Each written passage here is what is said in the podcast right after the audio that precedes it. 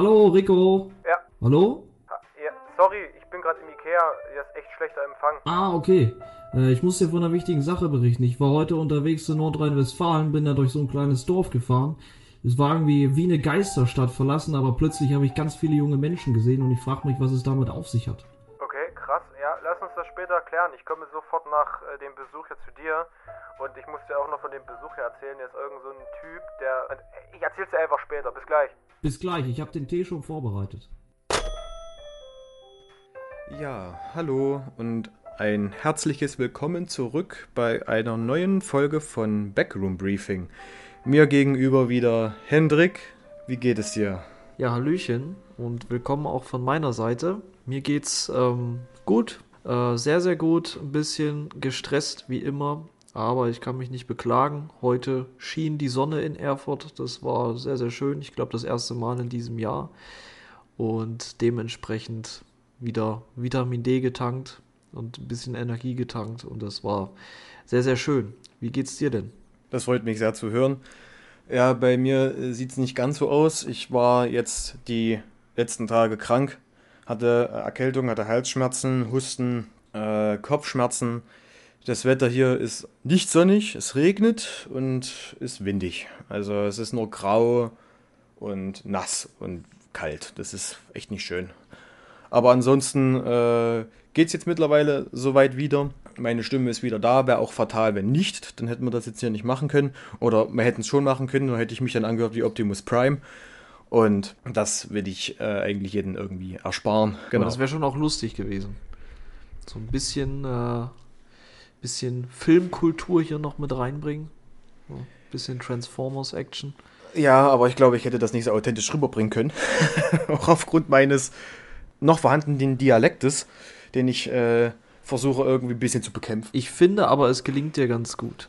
Aber du hast die Herausforderung jetzt, dass du in einer Region wohnst, wo der Dialekt auch sehr stark ist. Das heißt, du musst wirklich aufpassen, dass du diesen, dass du diese Kurve quasi äh, an dem Punkt unten verlässt, wo du wirklich Hochdeutsch redest, weil ansonsten gehst du ganz schnell ins Bayerische rein und das will wirklich keiner hören.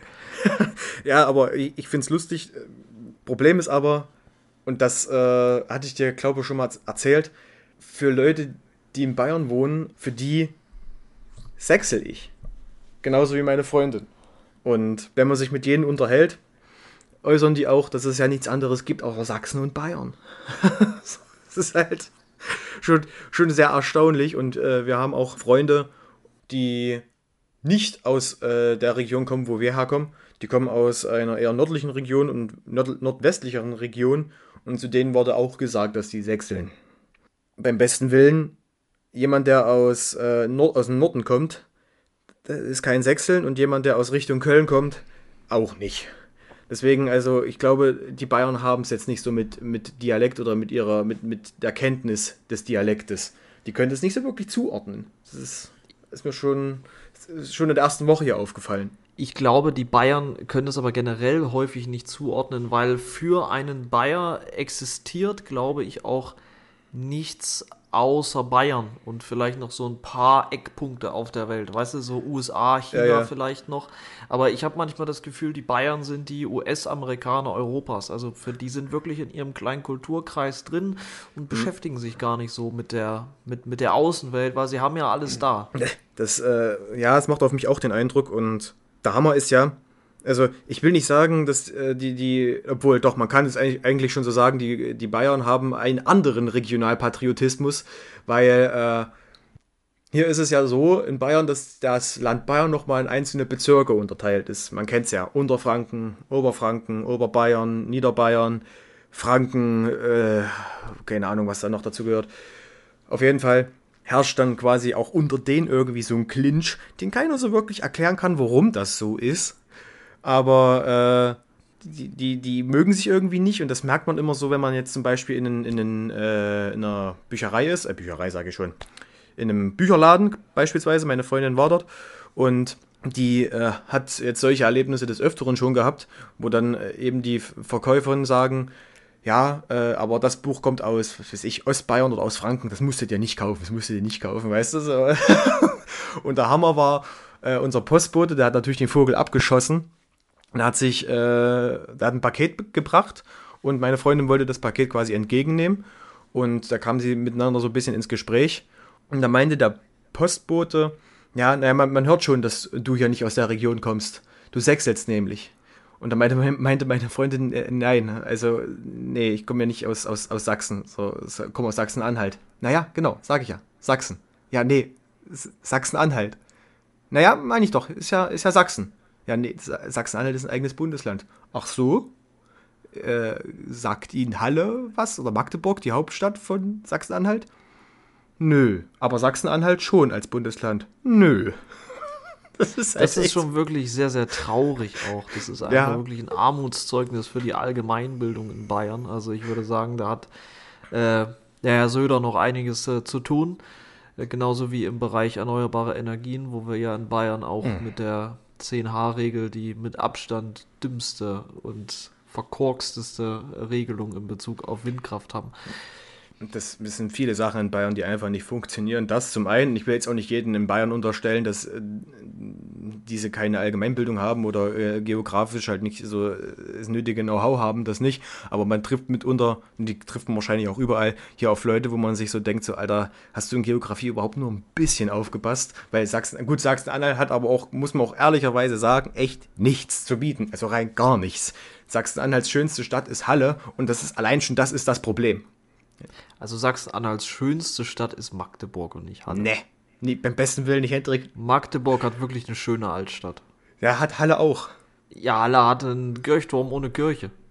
Ja, meinst du jetzt den roten Turm, wo wir die Bilder mal davor gemacht hatten? Ich, ja, also ich will nicht Halle verteidigen, Gottes Willen, Halle ist nicht schön. Aber ich finde immer noch, dass Halle, im Gegensatz zu Magdeburg, die schönste Stadt noch von Sachsen-Anhalt ist. Also Magdeburg hat noch mehr hässliche Ecken und äh, hat vielleicht eine schöne Innenstadt, ja. Aber ich war, ich war in Magdeburg, glaube zwei, dreimal.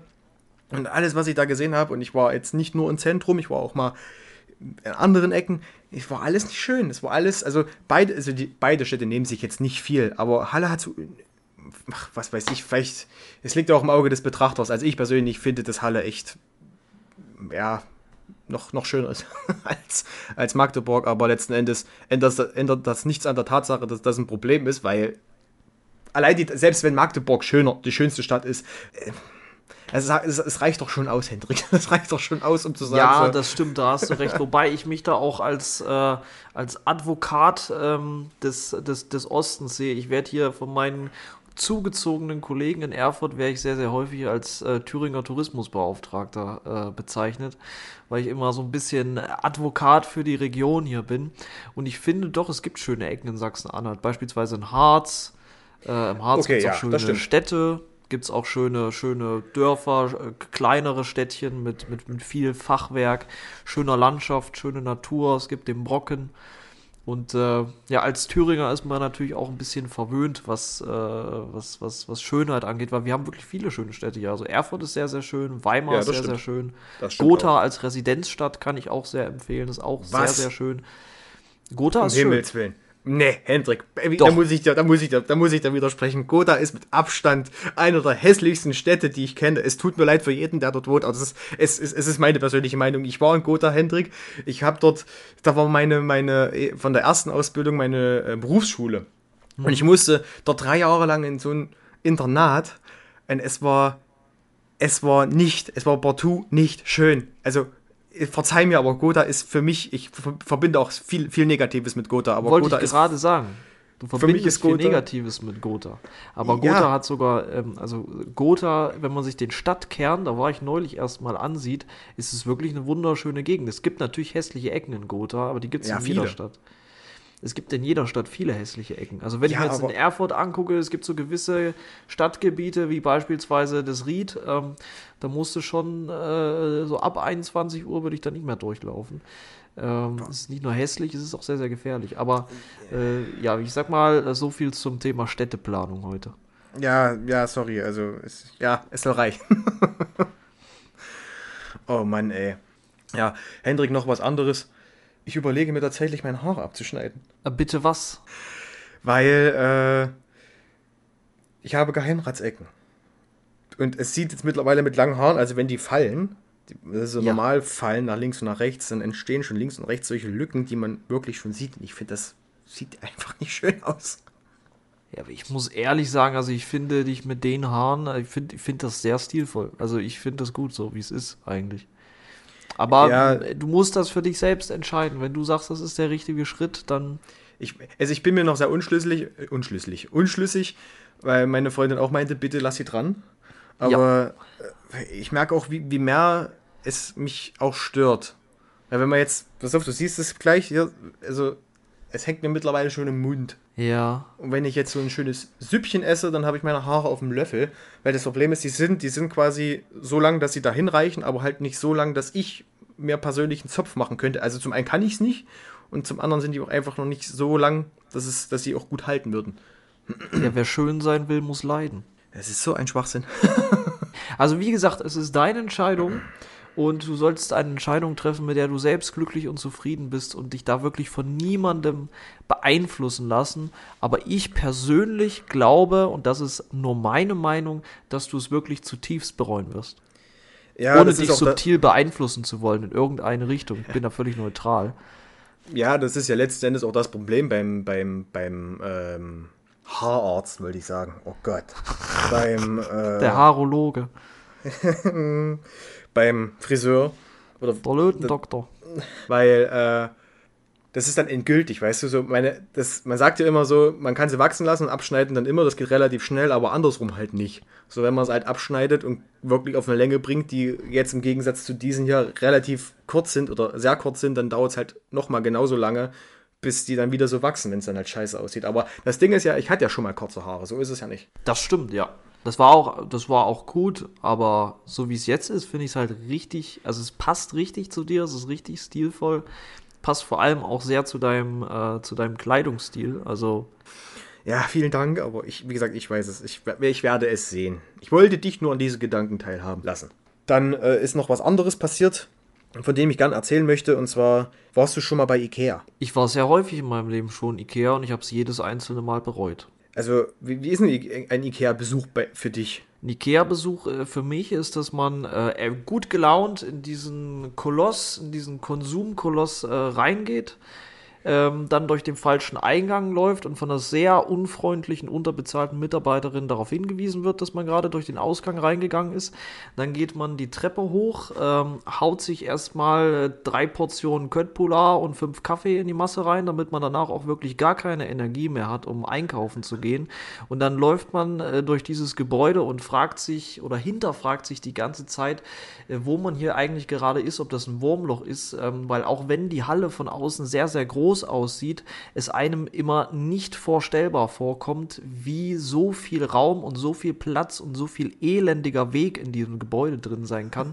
Dann schaut man sich die Musterzimmer an und äh, denkt sich, die sind ja alle wirklich wunderschön, die sind auch so wunderschön, dass ich es mir niemals leisten könnte und Ja, niemals die so. Kreativität hätte, es bei mir so einzurichten. Ich würde gerne in diesem Laden leben, aber das ist leider nicht möglich und dann ähm, freut man sich schon wieder gar nicht nach Hause zu kommen in seine äh, Bude, die man niemals so einrichten könnte wie diese Musterzimmer und dann geht man runter in diese schreckliche ähm, in, in diese, diese, diese furchtbare Krimskramsabteilung, wo es 50 verschiedene Arten von weißen Tellern gibt.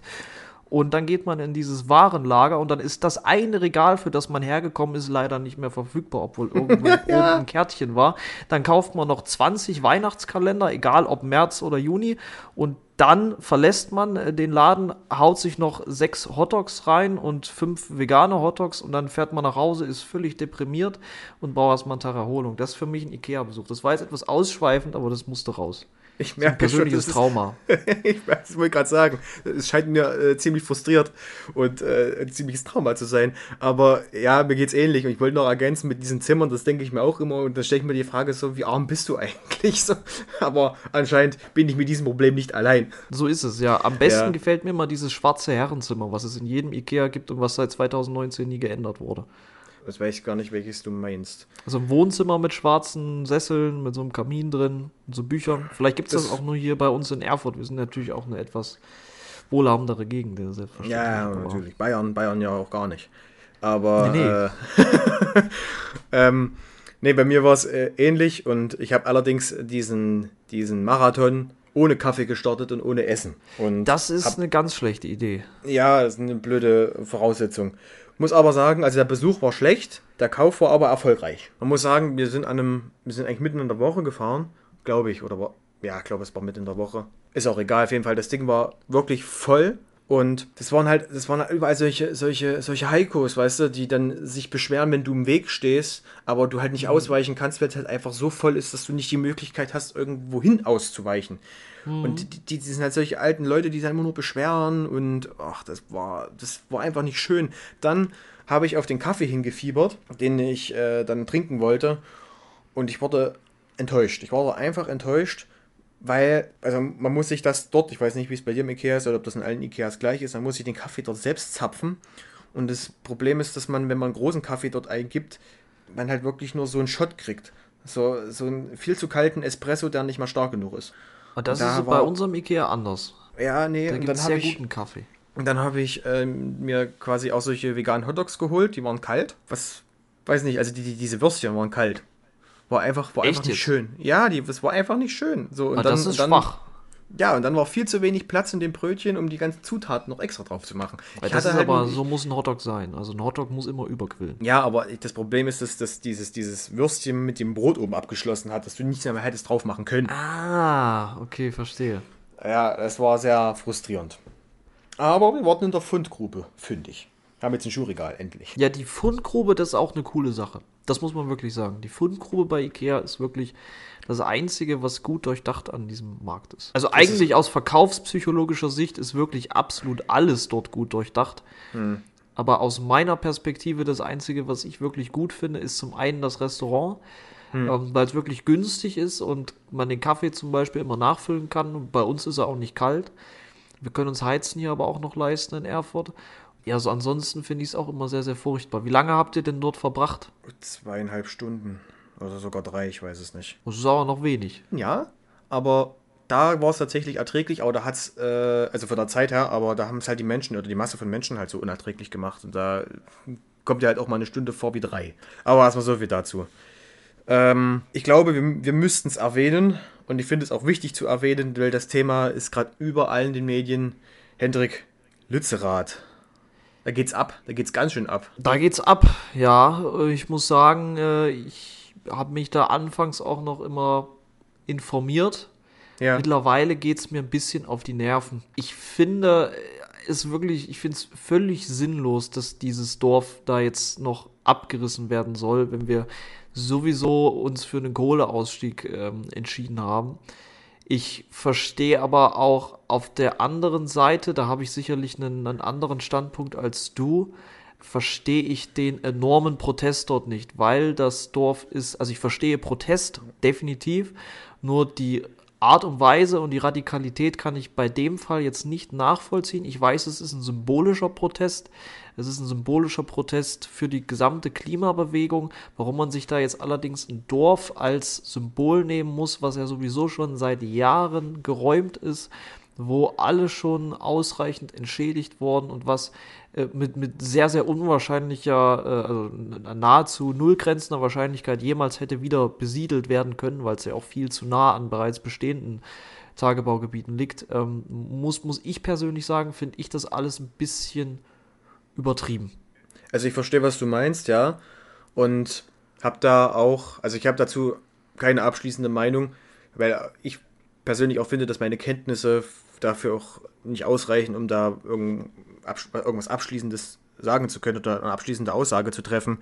Ich verstehe natürlich die, äh, die Klimaaktivisten, weil äh, in Anbetracht der Tatsache, dass wir jetzt äh, in Zeiten des Klimawandels leben und wirklich schon äh, derbe Auswirkungen haben dessen und diese auch spüren. Und man braucht jetzt nur nach draußen zu gucken oder äh, sich den Temperaturwechsel zu Weihnachten anzusehen. Der waren ja in Bayern mit unter 20 Grad. Und das äh, finde ich als schon ziemlich erstaunlich. Dann äh, kann ich das schon nachvollziehen und bedenke auch, dass äh, dieses, dieses Gebiet oder dieses Dorf von, oder diese Fläche, besser gesagt, diese Fläche von RWE ja schon gekauft wurde, wenn ich mich jetzt nicht täusche, dann ähm, ist es aus rechtlicher Seite auch nachzuvollziehen, dass dann äh, die Regierung äh, sagt so, ey, bitte räumt das, weil erstens, es ist schon beschlossene Sache, zweitens, das ist Grund, den gehört RWE und es wurde einfach schon beschlossen. So, egal was ihr tut, es wird da wohl dazu kommen.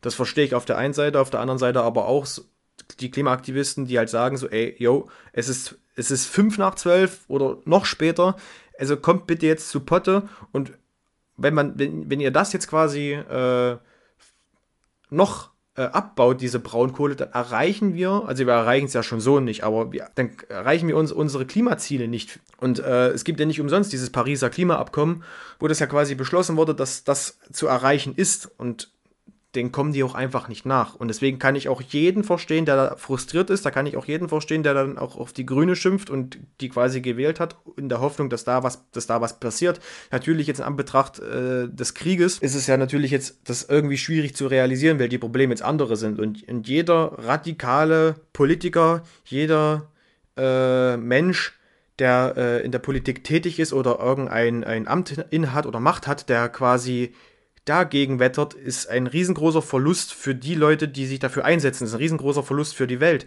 Weil wenn ich mir jetzt überlege, dass jetzt in der nächsten Wahl äh, in Amerika der Trump wieder drankommen würde, dann würde uns das wieder weit, weit, weit zurückwerfen. Und das ist ja natürlich auch das Frustrierende. Und das kann ich, da kann ich die Leute auch nach, nachvollziehen. Und natürlich, wenn man das aufwiegt, was ist jetzt nun wichtiger, der Grund von irgendeiner Firma oder eben das Klima, was dafür sorgen kann, dass der komplette Planet kaputt ist, weil letzten Endes bringt das Geld, das Kapital, was sie daraus schlagen oder die Vertragsbedingungen, die gehalten werden, auf lange Sicht überhaupt nichts, weil ja, wird es die Menschen dann auch nicht mehr geben. Äh, das finde ich ziemlich traurig. Das stimmt. Also da hast du recht. Die Klimaziele können nicht mehr erreicht werden. Das 1,5 Grad Ziel kann aus meiner Sicht nicht mehr erreicht werden. Da gibt es natürlich verschiedene Meinungen. Es gibt verschiedene Analysen dazu und es mhm. ist natürlich theoretisch noch möglich, das einzuhalten, aber das ist in der aktuellen geopolitischen Situation aus meiner Sicht völlig unrealistisch.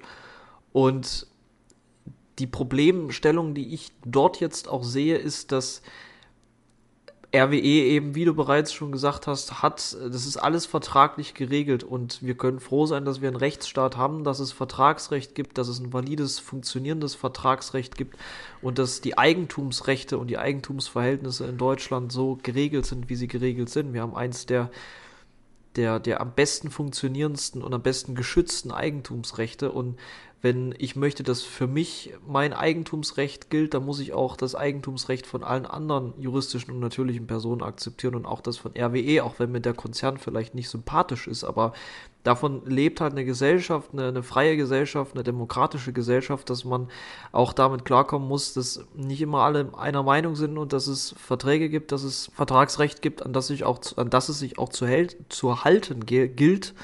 Auf der anderen Seite muss auch RWE akzeptieren, dass es in einer demokratischen Gesellschaft das Recht gibt zu demonstrieren und zu protestieren. Und äh, wenn ich sehe, wie, in, in welcher Art und Weise die Polizei auch auf diesen Protest reagiert, finde ich das schon teilweise zu hart, äh, meiner Meinung nach. Äh, Gerade in Anbetracht dessen, dass ähm, die wenigsten dieser Demonstranten wirklich radikal sind. Das ist ja keine neue RAF oder irgendwas in, in, in, dieser Richtung. Aber was man damit erreicht, in solch einer Härte auf solche Proteste zu reagieren, ist auch, dass man die Leute dazu bringt oder zumindest einen Teil der Leute eventuell dazu bringt, sich weiter zu radikalisieren. Und das möchten wir ja nicht. Wir möchten ja keine radikale Klimabewegung, sondern wir möchten eine wachsende Klimabewegung und eine, die mit demokratischen Mitteln versucht, mit, mit weitgehend demokratischen Mitteln versucht, ihren Zielen Gehör zu verschaffen. Und das äh, ist, ist, eine Sache, die ich mir einfach, ich, ich würde mir da, das habe ich schon, glaube ich, in beiden Folgen gesagt, aber ich, ich muss es einfach nochmal betonen. Ich fände es gut, wenn wir als Gesellschaft wieder zu einer rationaleren Weise des Diskurses zurückkämen.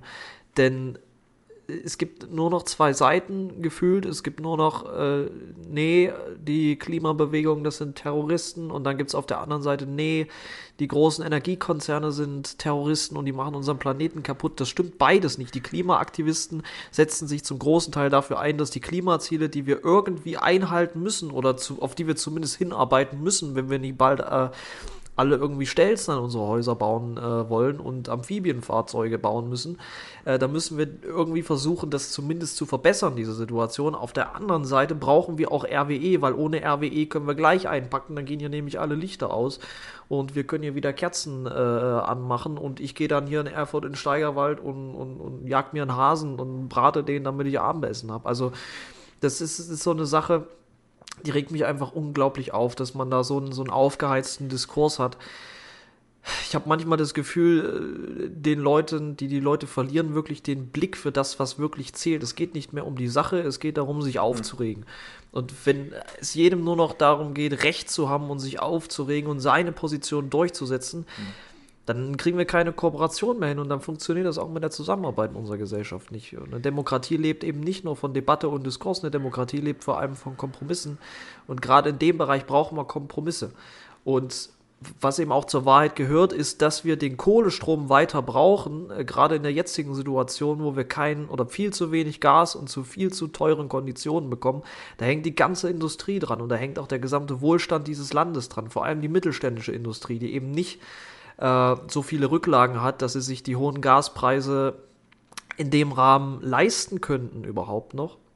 Und das führt dann dazu, dass wir einen enormen Wohlstandsverlust haben und das wird auch die, äh, die, die, die Klimaprotestler nicht freuen, denn niemand möchte etwas von seinem Wohlstand abgeben oder den vollständig verlieren, auch wenn ich es denen abnehme, wirklich aufrichtig abnehme, mhm. dass viele der ähm, der, der Klimaaktivisten auch bereit sind, Wohlstand abzugeben. Aber das kann man eben auch nicht von jedem verlangen. Also ich beispielsweise persönlich würde meinen persönlichen Wohlstand nicht zugunsten der Klimaziele aufgeben. Das ist egoistisch, das weiß ich, aber das muss ich ganz offen sagen. Und ich glaube, viele Leute könnten sich da auch mal ehrlich hinterfragen und ähm, müssten sich das dann, glaube ich, auch selbst eingestehen.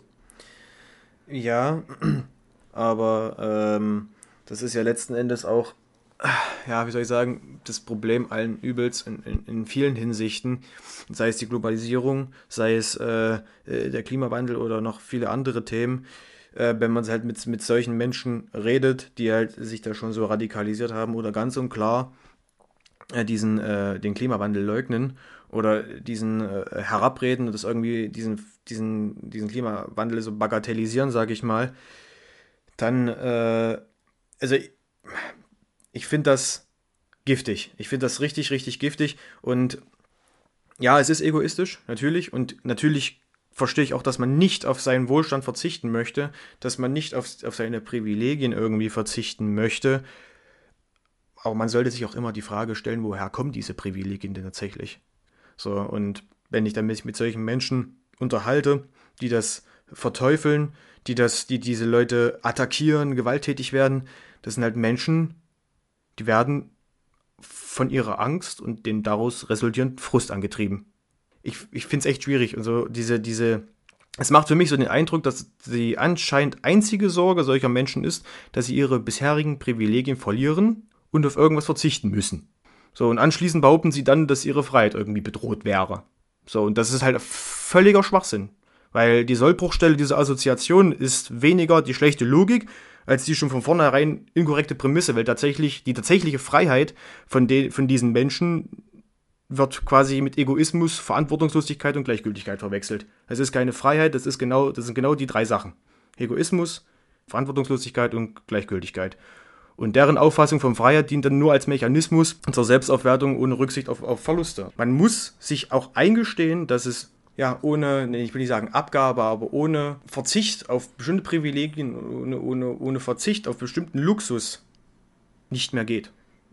Wird, es wird nicht gehen. Und es soll, es soll auch nicht heißen, dass es irgendwann wieder möglich ist. Und die Frage ist ja eher, was, was, was, man, was ist man selbst bereit abzugeben? Oder was, auf was verzichtet man? Man muss ja nicht gleich hier alles abgeben und auf und irgendwo im Baum leben oder was weiß ich. Aber es fängt ja schon bei solchen kleinen Sachen an. Und da hatte ich letztens ein äh, schönes Video gesehen von den äh, Dr. Mark Bennecke, der dann auch gesagt hat, dass, ähm, und das fand ich halt auch schon ziemlich interessant, es teilweise ausreicht, also nicht ausreicht, aber das, was jeder jetzt tun kann, das ist, wie gesagt, eine Variante. Das ist jetzt, ich möchte niemanden dazu überreden oder ähnliches, aber was jetzt jeder da tun kann, ist einfach auf tierische Produkte zu verzichten, weil dann ein Dreiviertel des Landes frei wird. Und das ist genauso wie, das war schon in der, in der vorigen Folge der Fall, als du das gesagt hattest, und in der ersten Folge, ich weiß es nicht mehr genau, äh, als du meintest, äh, dass die Geschwindigkeitsbegrenzung für dich halt absoluter Horror wäre. Letzten Endes ist aber genau das auch ein Schritt in die richtige Richtung und da bin ich, äh, gehe ich mit, mit dir auch nicht wirklich einher, weil ich fände es gut, auch aus persönlicher Erfahrung, weil wenn ich jetzt hier äh, von wieder zurück in die Heimat fahre oder wieder von der Heimat hierher zurück, dann habe ich da Leute auf der Straße, die mit 220 äh, Klamotten über die Autobahn fegen und äh, wir dann quasi gerade äh, mit 130 gemütlich dahin fahren und LKW überholen und die dann uns beinahe hinten drauf fahren und nur wegen Unachtsamkeit eines anderen das Leben zu lassen, das ist, weiß ich nicht, also es erschließt sich mir nicht und ich, das ist für mich dann purer Egoismus zu sagen, so ich möchte auf nichts verzichten, möchte in meinem Wohlstand dann einfach nur weiterleben ja, so wird es halt nicht funktionieren. Und letzten Endes ist der Wohlstand, den wir haben, dieser privilegierten weißen Gesellschaft, kommt ja nicht von irgendwo. Das, was unsere Privilegien sind, war schon immer das Leid anderer. So, und genau diese Leute sind es, die jetzt aufgrund unseren Wohlstandes noch mehr leiden. Die flüchten müssen, die ihre Heimat verlieren und das, nee, beim besten Willen, dann irgendwann, es muss doch irgendwann den Leuten klar sein, dass man nicht immer nur nehmen kann, dass man nicht immer nur kon konsumieren kann. Das, was man auf, an der einen Stelle äh, nimmt, fehlt dann auf der anderen. Das, das ist ja.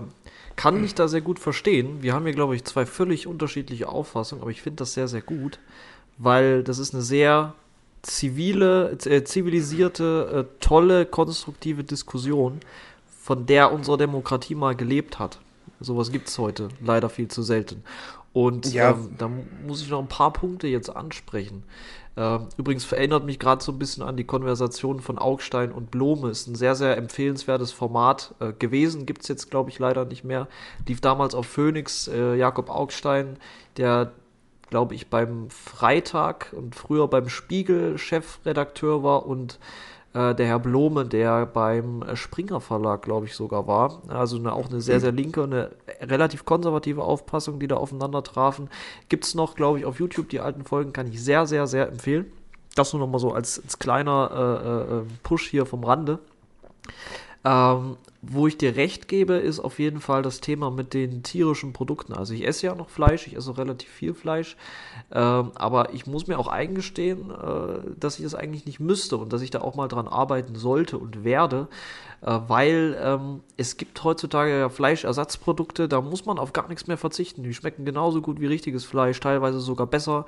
Ich, äh, es gibt es ja mittlerweile auch in sämtlichen Fastfood-Ketten, Burger King, auch wenn es da natürlich diesen sehr unschönen Skandal gab, äh, ging da mit sehr, sehr gutem Beispiel voran, bis dann so ein paar zwielichtige Sachen rausgekommen sind.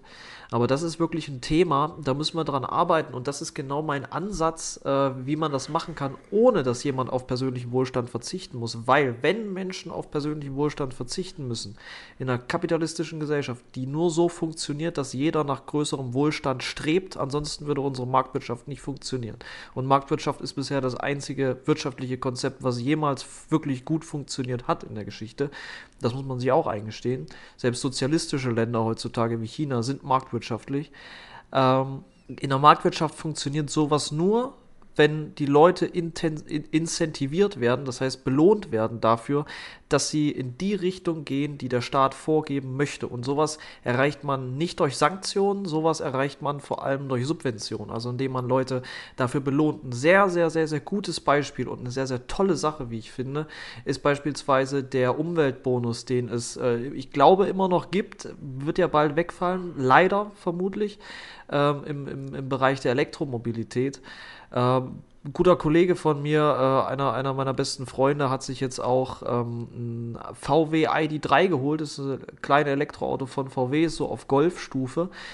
Und zu den Konditionen, zu, äh, zu dem er das bekommen hat, auch durch den Umweltbonus, war, ist das eine wunderbare Sache und es lohnt sich. Und es ist ein tolles Auto, ich bin den auch schon mal gefahren. Ähm, tolle Beschleunigung, äh, coole Technik drin, Fahrassistenzsysteme, pipapo es ist eine wunderbare Sache und da braucht man nicht lange überleben, überlegen, ob man sich ein Elektroauto holt zu diesen Konditionen. Ähm, 600 Kilometer Reichweite, realistische Reichweite auch, da kommt man, also tut mir leid, wer da nicht die Zeit hat, 30 Minuten mal irgendwo Burger zu essen, ohne Fleisch natürlich und äh, zu laden und zu warten Äh, der, der, der, der tut mir leid, weil der hatte wirklich ein sehr, sehr stressiges Leben. Ähm, auch wenn es natürlich Leute gibt, die müssen 1000 Kilometer fahren und so weiter und so fort, da sehe ich es auch ein, dass es noch nicht die richtige Option ist. Aber es ist eben auf einem guten Weg und wenn man das subventioniert, dann kaufen sich mehr Leute Elektroautos. Was passiert, wenn mehr Leute Elektroautos kaufen? Die Produktionskosten sinken durch die Masse, äh, die Stückkosten sinken und dann haben wir die Situation, dass mehr Leute, dass, dass die Elektroautos günstiger werden, dass wir irgendwann diesen Umweltbonus gar nicht mehr brauchen und es trotzdem so lukrativ ist und auf die Kosten zwischen äh, Laden äh, und Tanken, da brauche ich gar nicht drauf einzugehen, weil das ist wirklich so ein ID3 beispielsweise, der ist mit 50 Euro ist der vollgetankt und kommt dann 600 Kilometer weit. Äh, ich glaube sogar mit irgendwie 20, 30 Euro oder so. Kommt natürlich auch immer auf die Ladesäule an. Das ist dann ein super Ding. Da muss man vorgehen und da hat die Regierung meiner Meinung nach viel, viel, viel zu wenig gemacht. Weiteres Thema ist Photovoltaik. Bin ich ja beruflich selber in der Branche unterwegs. Was es da für Hürden gibt, wenn man sich als Privatperson heute eine Solaranlage aufs Dach machen muss, in Zeiten der Energiekrise, das finde ich, ist wirklich eine der größten Frechheiten, die es eigentlich gibt. Du kannst dir, ähm, du, du, erstmal musst du eine Netzanfrage natürlich stellen und viele Gemeinden sagen, nee, unsere Stromnetze halten das nicht mehr aus. Was ist das denn? Warum, warum haben wir unsere Stromnetze so veralten lassen, dass wir jetzt nicht mal mehr erneuerbare Energien machen können und überhaupt, äh, es wird ja nicht mal viel eingespeist von diesen Photovoltaikanlagen. Das meiste geht im, im, in den meisten, in den allermeisten Fällen, jetzt im Privathausbereich, geht das meiste für den privaten Verbrauch drauf. Also das geht nicht. Dann, wenn man Freiflächenanlagen bauen möchte, möchte, also einen Solarpark auf einen alten Acker oder auf eine Konversionsfläche oder so setzen möchte, äh, dann hat man äh, Schwierigkeiten mit dem, mit dem, mit dem Umweltamt, äh, weil da irgendwie eine Wühlmaus gefunden wird oder was weiß ich. Umweltschutz ist ja wichtig, aber es gibt halt leider auch Prioritäten.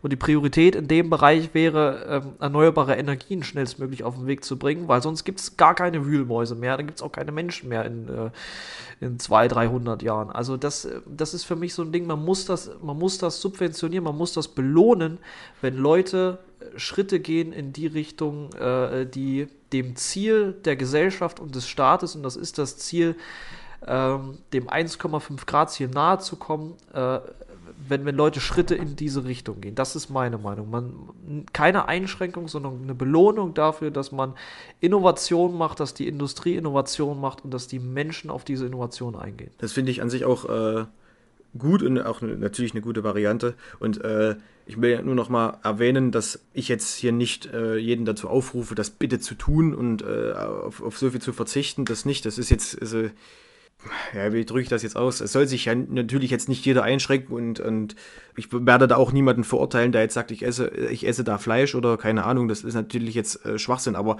man, man sollte sich zumindest mal mit dieser Thematik auseinandersetzen und auch bedenken, dass wenn man so weitermacht, also man muss jetzt schon gar nicht mehr so weitermachen, also als mal angenommen, wir würden es jetzt innerhalb eines Tages schaffen, hier die Welt komplett umzukrempeln, dann wäre alles top, die nächsten 20 Jahre werden trotzdem scheiße. Man muss auch bedenken, dass jeder etwas dafür tun kann. Auch wenn es etwas Kleines ist. Natürlich gibt es prozentual bestimmte Faktoren, die mehr wiegen, wenn man diese behebt. Auf der anderen Seite gibt es aber auch Dinge, die man ähm, als Privatperson tun kann, wie ich, wie ich ja vorhin schon gesagt habe, und das ist ja eins davon. So, und das würde schon allein viel ausmachen. Und wie Hendrik ja auch schon sagt und wie ich selber ja weiß, man muss grundsätzlich gerade in der Ernährung auf nichts verzichten. Und Jetzt mal ehrlich, wieso muss man denn erst seine Pflanzen durchs Tier laufen lassen, um es dann durch das Tier zu essen, wenn man es nicht schon direkt aus den Pflanzen gewinnen kann? ja, das stimmt. Das ist ein guter Punkt. Das ist ein guter Punkt. Es ist und einfach, ist auch teilweise eine Sache von Marketing und äh, teilweise, was, was mich dann immer aufregt, sind so diese, hm. Ja, diese Stammtisch, Parolen und Stammtisch, mhm. Stammtischdiskussionen, so E-Mobilität, das bringt doch eh nichts, da muss ich den Akku laden mhm. alle 20 Minuten. Das war mal so, es ist ja logisch, wenn eine neue Technologie entwickelt wird. Und das regt mich auf, weil das sind die Leute, die fahren jetzt mit dem Verbrenner rum. Mhm. Ähm, und wie sah denn der Verbrennungsmotor am Anfang aus? Also ich glaube, damals, äh, Anfang der, des, des 20. Jahrhunderts, als er Karl Benz mit seinem mit seinem seltsamen Gefährt, was das erste Automobil war, äh, das erste Mal durch die Straße gefahren ist, äh, glaube ich, haben sich die wenigsten Leute gedacht, ach nee, das wird sich ja eh nie durchsetzen und nee, da lebe ich, nehme ich lieber mein Pferd, weil das muss ich ja nicht auftanken, dem muss ja nur einen Apfel geben. Ähm, diese, diese Innovationsmentalität ist auch völlig eingeschlafen, habe ich das Gefühl und das regt mich auf. Ich freue mich immer, wenn Neuerungen kommen, gerade in diese Richtung und muss da nicht draufhauen, ne, weil ja. ist auch alles faszinierende Technologie. Jetzt, äh, wo du Neuerung sagst, da würde ich gern äh, in unsere Rubrik wechseln, weil äh, es ist, ist, ich muss mich entschuldigen und, und ich denke mal, ich spreche da auch für dich, dass wir jetzt wieder äh, ein Thema angesprochen haben und so draufgehauen haben. Es ist mitunter uns auch schon aufgefallen, dass manchmal äh, so negative, so eine negative Welle hier mitschwingt.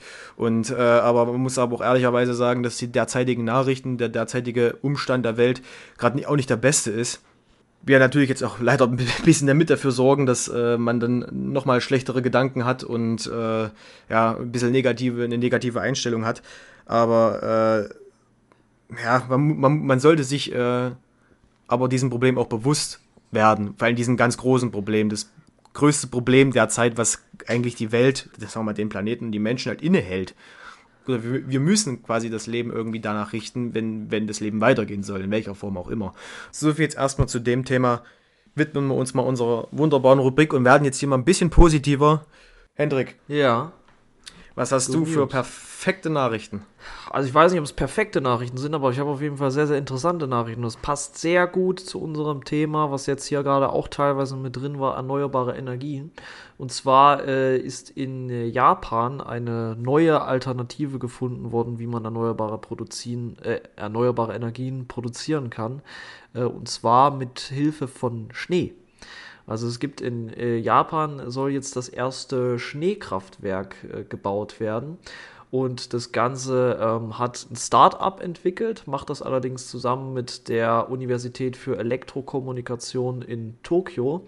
Und das Ganze funktioniert so, dass Flüssigkeit ähm, in Rohren im Schnee gekühlt wird und dann anschließend von der Sonne gewärmt wird.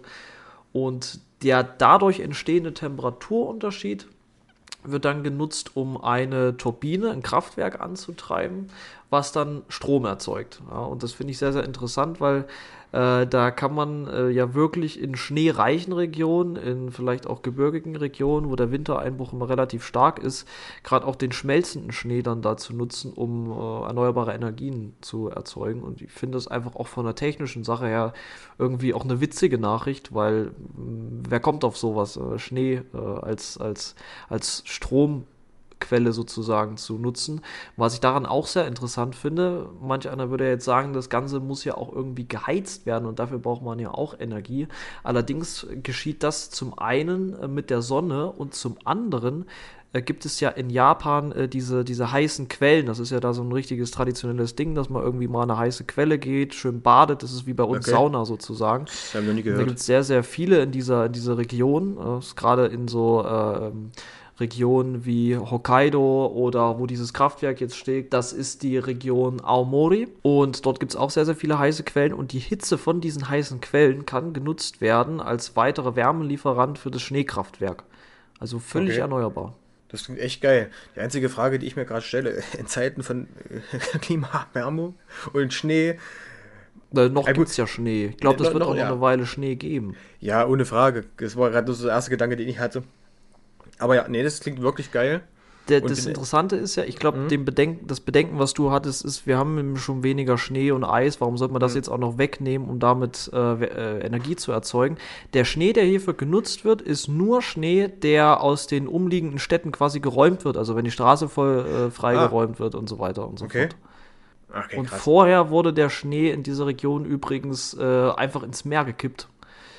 Äh, was ja gerade, wenn Verunreinigungen im Schnee sind, äh, wenn da irgendjemand Müll reingeworfen hat oder so, auch nicht unbedingt das äh, Gelbe vom Ei ist. Und jetzt wird es halt genutzt, um Energie zu gewinnen. Ja, das stimmt. Ich habe auch heute gehört in Nachrichten, dass äh, das äh, AKW von Fukushima jetzt wieder äh, dieses Auffangwasser der, Kühl der Kühlstäbe gefiltert haben und ins Meer ablassen wollen. Ah ja, das ist natürlich eine fantastische Idee. Angeblich sei es wohl genehmigt, der von mehreren Organisationen und äh, äh, Forschenden, aber das, ich habe mich da nicht eingelesen. das, ich fand es dann nur ziemlich erstaunlich. Überlassen wir jetzt den Nuklearwissenschaftlern, ist auch zu negativ. Ich würde mich äh, Ja. jetzt freuen, wenn du mir von deinen guten Neuigkeiten erzählst. Genau, also meine guten Neuigkeiten, finde ich persönlich wahnsinnig gut, sehr interessant. Ich glaube auch, dass jeder davor Angst hat. Also es geht um die Krankheit Krebs. Und äh, ich zähle mich da auch dazu, dass sich ja, wie wahrscheinlich alle, ungern daran erkranken wollen, weil das ja dann so ein leidiger Weg in den Tod ist, sage ich mal. Also es ist ja allgemein immer, aber die Krankheit ist also sehr eklig. Und die Nachricht beruhigte mich tatsächlich. Und zwar ist es Forschenden aus Boston gelungen, einen zelltherapeutischen Ansatz zu entwickeln, um bereits bestehende Tumore zu eliminieren und eine langfristige Immunität herzustellen. Die Forschenden verwenden dafür lebende Tumorzellen, welche die äh, besondere Eigenschaft besitzen, an den Ort im Körper zurückzukehren, an dem sie quasi hergekommen sind oder beziehungsweise an den äh, ihre Artgenossen sind. Und mit Hilfe von äh, Geneditierung konnten sie dann lebende Tumorzellen so verändern, dass sie einen Wirkstoff zum Abtöten von Tumorzellen freisetzen. Und darüber hinaus werden diese Zellen so manipuliert, dass das Immunsystem diese erkennen und absichert. Und das hat dann quasi zur Folge, dass ähm, das Immunsystem eine langfristige, ja, wie soll ich sagen, Antitumorreaktion aufbaut. Das ist ja faszinierend. Das ist sehr faszinierend und vor allem auch, äh, ja, wie soll ich sagen, hinsichtlich dieser Krankheit, die ja so lange als unheilbar galt oder halt nur mit, mit schweren Komplikationen in Sachen äh, Behandlung hinnehm, also hinnehmbar in Anführungszeichen war, ist es halt wirklich was, was, was, was richtig Geniales. So, und jetzt werden sich wahrscheinlich äh, einige fragen, wie das getestet wurde und äh, wie der Verlauf da war.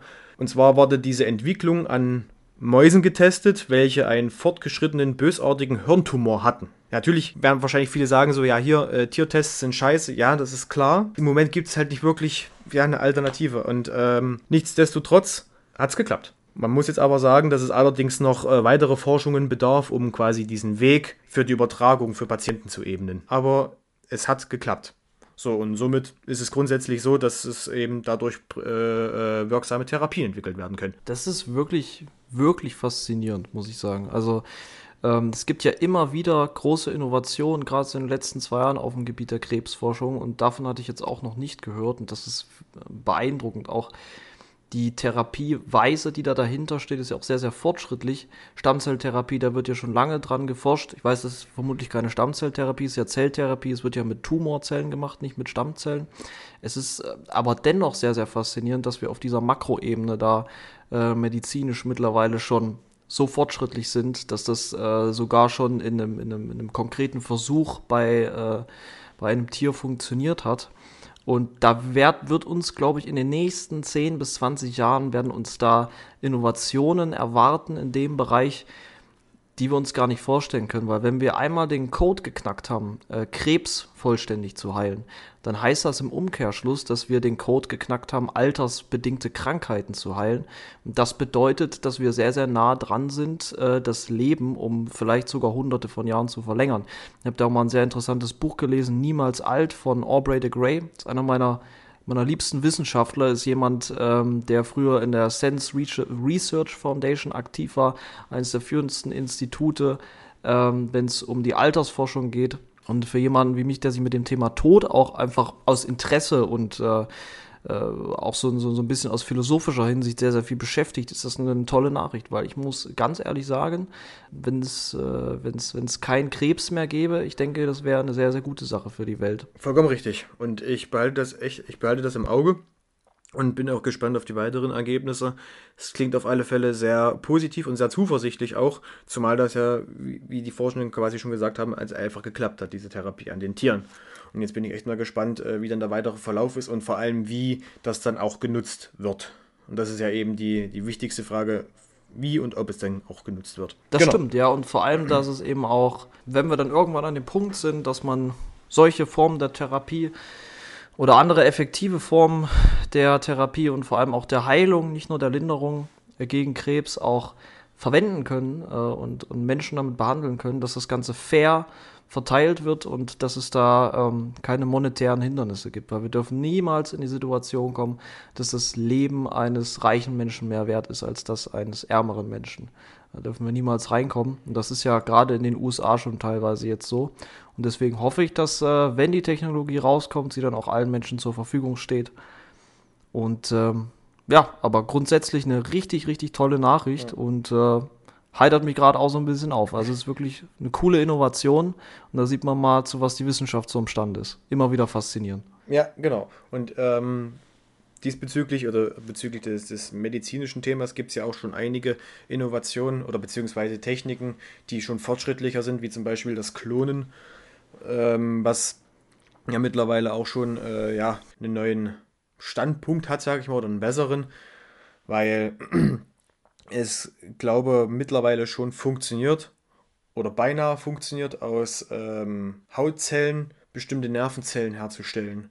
Und das finde ich halt auch schon mal ziemlich interessant. Das würde dann quasi auch für das, für das Klonen nochmal einen völlig anderen Weg ebnen.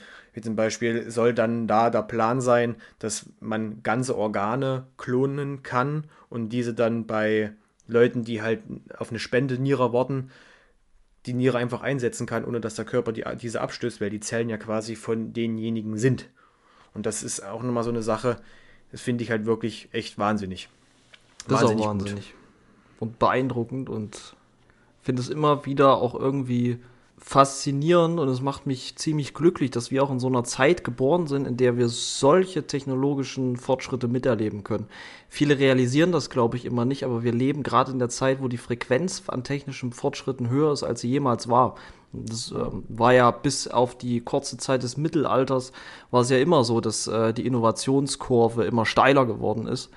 Ähm, aber wir, ähm, wir können uns da, glaube ich, wirklich glücklich schätzen, in so einer interessanten Zeit einfach mhm. zu leben. Also es ähm, viele verschließen die Augen davor in ihrem Alltag, aber wenn man sich wirklich mal damit beschäftigt, wie die Welt funktioniert, wie sie sich weiterentwickelt, wie sich die Wissenschaft weiterentwickelt, dann ist das einfach äh, ist beeindruckend, ist faszinierend, mhm. es ist atemberaubend. Ja, die, die technische Evolution steigt mit der menschlichen Evolution. Und wenn man die Graphen ja quasi aufeinander legt, dann ist es beinahe identisch. Und das finde ich an sich ja. auch schon interessant. Und was heißt identisch? Die, die technische Evolution steigt noch schneller. Weil wenn man überlegt, ich weiß nicht, ob du jetzt die letzten Erfindungen des letzten Jahres komplett zusammenkriegst. Nee. Ne, wenn, wenn man das vergleicht, äh, als die Glühbirne erfunden wurde, meine, da mal quasi diese Jahre äh, raussucht und da mal die ganzen technischen äh, Erfindungen zusammenzählt, das sind wahrscheinlich nicht mal, nicht mal eine Handvoll. und das finde ich halt ziemlich interessant. Und auch sehr, sehr ja, gut. Definitiv. Genau. Ja. Sind wir jetzt schon durch mit den Good News? Ja, da sind wir durch, würde ich sagen. Dann, Hendrik, ich habe noch eine Beobachtung gemacht mhm. und möchte einfach mal dir jetzt mal eine Frage stellen. Kennst du Menschen, die Berufe so, also Berufe anderer, so indirekt denunzieren? Ja, natürlich. Meistens mit solchen Sätzen wie, solche muss es auch geben oder am, mhm. am Ende des Gespräches, aber ist ja nicht schlimm, sagen. So, weißt du? So, so, ja. solche, Menschen meine ich.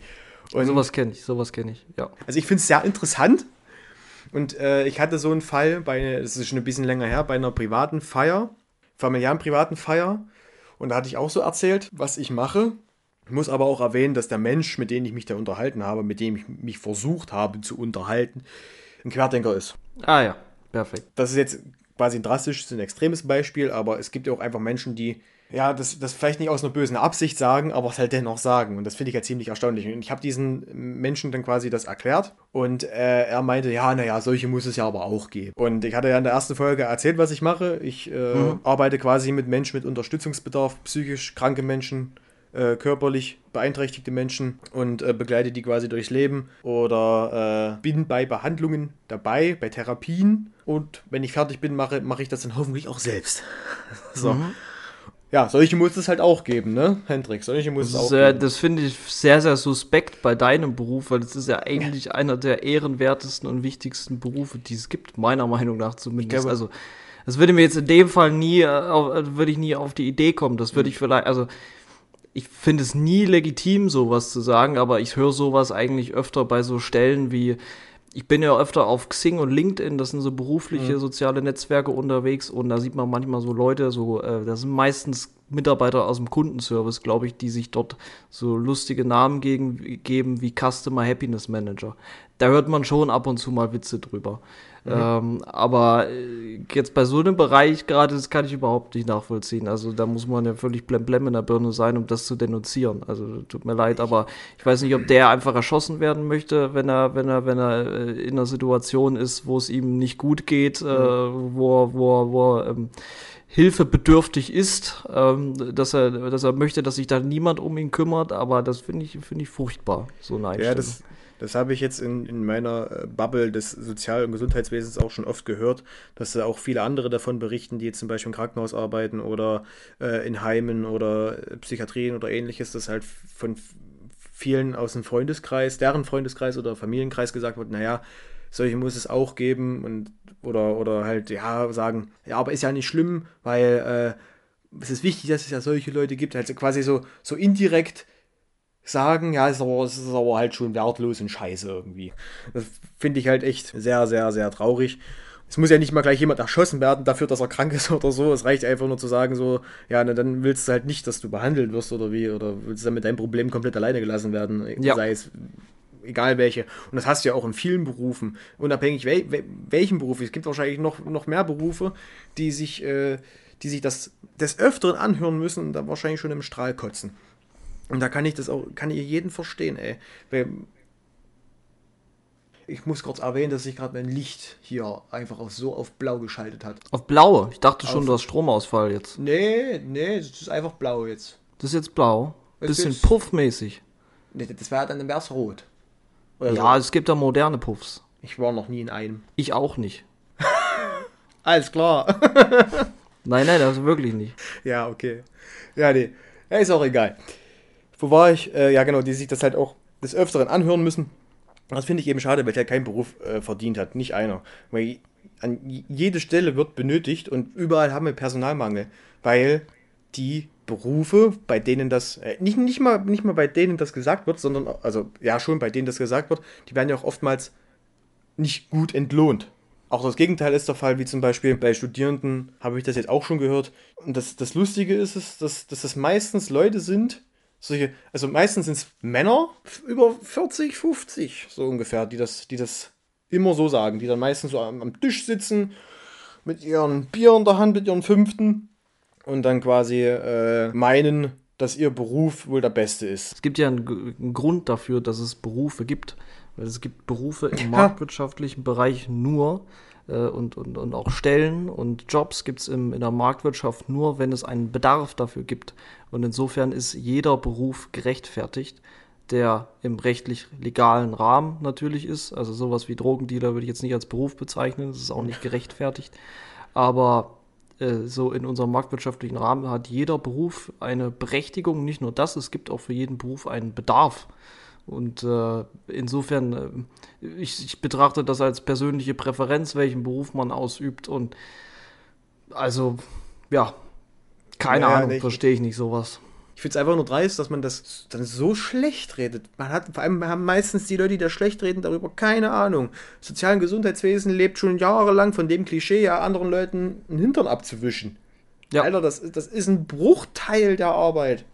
Ja, es ist echt. Ich finde das schrecklich, weil ich persönlich finde es einfach schön, sich mit Leuten auszutauschen, die nicht den gleichen Beruf und auch nicht in der gleichen mhm. Branche sind wie man, mhm. wie man selbst, weil da lernt man mhm. unglaublich viel dazu. Man lernt, was die für Herausforderungen in ihrem Job haben, deren Aufgabengebiet. Es gibt immer tolle Geschichten zu erzählen. Ich finde das wahnsinnig interessant. Also ich, ich finde auch die meisten Berufe irgendwo cool und ähm, ja. man, man, man, man kann von jedem Menschen kann man etwas lernen. Und wenn man diesen Satz einfach immer im Hinterkopf behält, dann entwickelt man unterbewusst einfach echt ein positives Mindset ähm, generell Menschen gegenüber. Und das finde ich immer, finde ich immer sehr, sehr schön. Also einer meiner, meiner, meiner Lieblingssätze, dass man wirklich von jedem Menschen etwas lernen kann. Man kann sich von jedem Menschen etwas mitnehmen, nicht nur aus beruflicher äh, Sichtweise. Ja. Und deswegen lohnt es sich, Menschen zu respektieren und es lohnt sich, Menschen zuzuhören und äh, es lohnt sich, Menschen ernst zu nehmen. Vollkommen richtig. Und ich denke mal, das sind auch schöne Schlussworte würde ich sagen, wir machen mal einen Sack zu, oder? Würde ich auch sagen, ja. Dann äh, hoffe ich, dass die Folge jetzt nicht wieder zu ne negativ war. Äh, aber wie gesagt, zurzeit ist es ja, also für mich persönlich ziemlich ernüchternd, Nachrichten zu lesen, zu hören und äh, mit anderen Leuten sich zu unterhalten, weil, weiß ich nicht, also ich habe das halt zwar viele Leute, die sehr positiv sind, ja, und viele, viele Gespräche sind auch positiv, aber die Nachrichten, die nehmen halt so einen riesengroßen Teil ein, weil man, man, man beschäftigt sich ja auch jetzt umso mehr mit Nachrichten, seitdem wir diesen Podcast machen, zumindest bei mir so. Definitiv, ja. Und äh, um halt wirklich auf dem neuesten Stand zu bleiben. Aber da, äh, ich weiß nicht, die, die Nachrichten leben irgendwie von, von, von Negativität. Natürlich, die klicken sich auch einfach besser, aber äh, darum wollen wir hier auch Good News machen, um quasi dem etwas entgegenzuwirken, was, äh, was jetzt letzten Endes das durch das Negative wieder ein bisschen auflöst. Ich hoffe, dass das jetzt in Zukunft nicht nochmal der Fall wird. Zumindest nicht so. Aber ja. ähm, genau. Es ist wieder hell. Sehr schön. Das, Licht ist geht an. wunderbar. Das Licht das geht an, die Aufnahme geht Signal. aus. genau. Ja. An dieser Stelle verabschiede ich mich schon mal und überlasse dir die letzten Worte. Ja, also ich hoffe auch, dass äh, ihr positive Sachen vor allem hier mitnehmen könnt. Deswegen denkt einfach mal nach diesem Podcast nicht an Lützerath und Co., sondern denkt einfach daran, euren Schnee aufzuheben. In zwei Wochen wird es wieder kalt, da könnt ihr günstigen Strom draus gewinnen. Und ähm, Krebs wird hoffentlich innerhalb der nächsten 10, 20 Jahre heilbar sein. Äh, trotzdem äh, äh, am besten nicht mit dem Rauchen anfangen. Und ähm, ich wünsche euch auch äh, von, von, von, von meiner Seite eine wundervolles, ähm, eine wundervolle Woche. Ja, ähm, morgen ist Montag und äh, ich hoffe, ihr startet gut rein und habt eine schöne Zeit.